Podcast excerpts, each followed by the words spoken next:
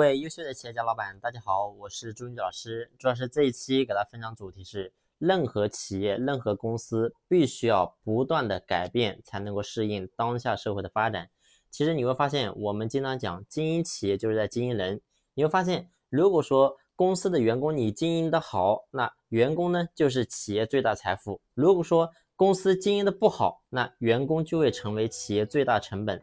所以呢，公司如果想要能够与时俱进的发展，那么首先第一个就是必须要把适应力提升起来。这个世界上没有说任何一个企业能够一直存活下去，也没有说任何一个人能够一直活下去。那能够活得长久的，那必须是能够适应整个时代所发展的这些企业才能够存活下来。就像我们曾经在整个地球的霸主是恐龙，但是你会发现，恐龙虽然说非常的强大，在当时比人强大的太多了，但是对不起，你会发现它也灭绝了。为什么呢？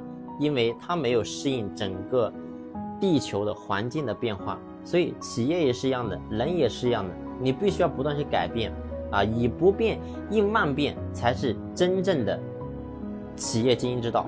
所以，如果说你不变，你原地不动，可能说当下企业能够赚点钱，但是长期以往，我说公司你会发现一定会越做越难。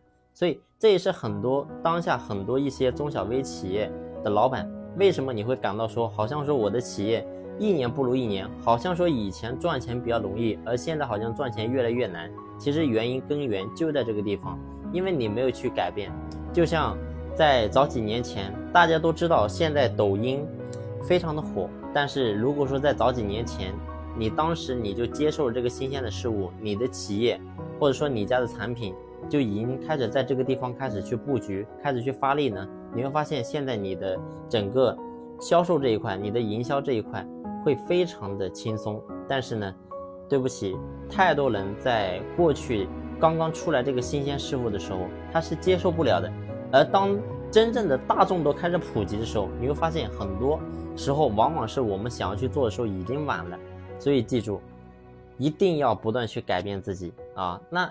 其实呢，我们很多老板呢，也知道企业要去改革，要去变化，但是呢，真正在实际的操作当中，发现好像说我想要去变，但是呢，真正去变好像难度会变得非常大。其实有个很重要的原因，就是因为员工在当中没有真正去配合咱们老板去做改革。